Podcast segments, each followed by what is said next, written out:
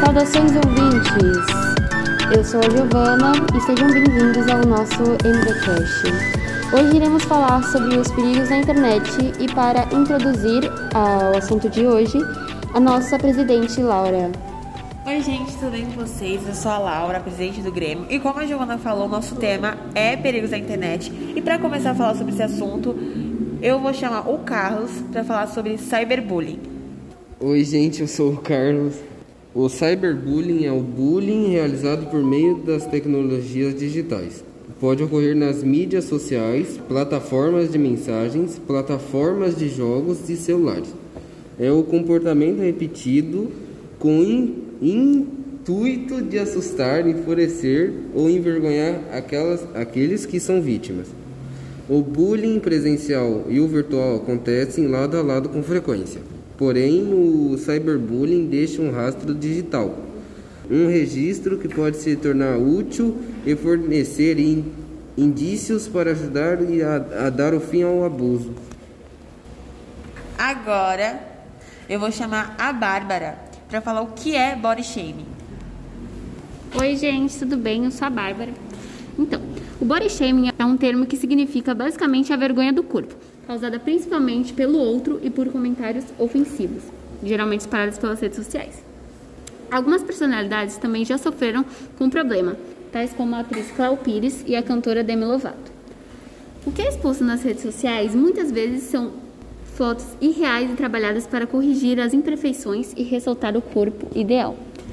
Para não se perder nas paranoias e padrões que as mídias instigam e as críticas insultuosas acarretam, é fundamental ter em mente que, em grande parte, o que é publicado, produzido e montado é incompatível com a realidade. O body shaming pode desencadear diversos transtornos, como a bulimia e a anorexia. Os comentários maldosos geram uma visão errada e irreal do seu próprio corpo. Uma das soluções mais eficazes é a terapia.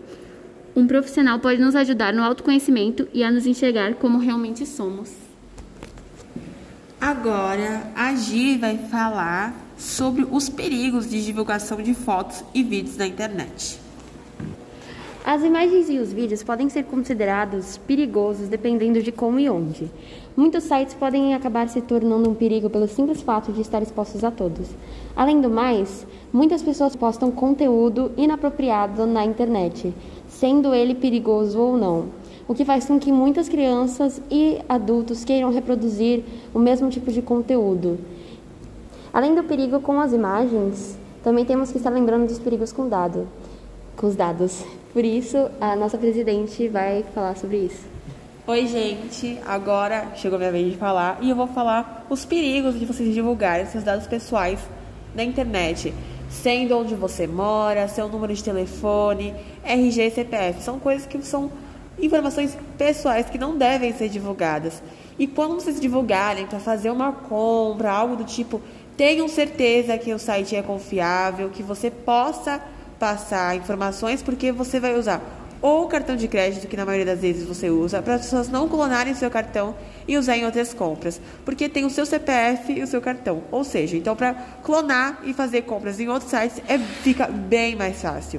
Então tomem muito cuidado quando vocês vão falar até coisas de vocês mesmos, por exemplo, o nome da família, divulgações de fotos, como a Giovana falou, dados pessoais. Então isso é muito importante. E também cuidado com computadores públicos. Ah, na hora de você sair, se você usar alguma coisa, em lan house, essas coisas, verifiquem, principalmente e-mail, que você saiba, você vai às vezes no automático você acaba esquecendo. Verifica se você não deixou nenhum dado ligado, seu um, seu nome, seu e-mail, alguma rede social lá para pessoas, outras pessoas acessarem, porque a gente não sabe quem vai ser o próximo a usar, para você não ter chance de ser roubado seus dados e essas coisas do tipo. Agora, eu vou chamar duas pessoas para falar sobre relatos pessoais que elas já tiveram né? E elas vão falar um pouquinho como foi, como aconteceu e como foi resolvida essa situação. Oi, meu nome é Mauro e há, acho que um mês atrás eu fui falar com a minha prima pelo Instagram e ela começou a me mandar ameaças, pedir dinheiro, essas coisas e mandar xingamentos. Eu achei estranho.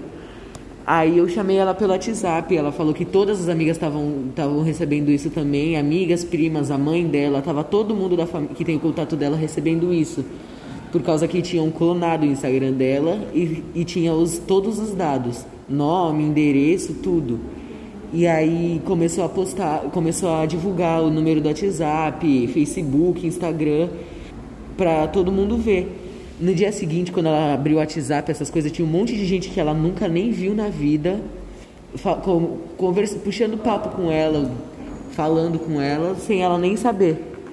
Aí ela teve que trocar de número, trocou tudo praticamente. Resolveram isso, denunciaram. Para quem elas denunciaram, disseram que já tinham resolvido isso e que não ia acontecer de novo. Aí trocou número, trocou Instagram, trocou Facebook, trocou tudo. E agora, hoje em dia, eu acho que tá tudo bem. Oi, meu nome é Mariana. É, eu vou falar um relato de bullying que eu presenciei. É, faz um tempo já, foi na aula de futebol. Um menino, tinha uma menina que ela era gorda. Um menino, ele falou pra ela que se ela subisse no morro e descesse, ia aparecer uma bola rolando. É, ela deve ter ficado bem magoada, mas não falou nada pra ninguém. É, às vezes a gente acha que uma coisa boba não magoa, mas magoa muito. E é isso. Então, gente, esse foi nosso podcast de hoje.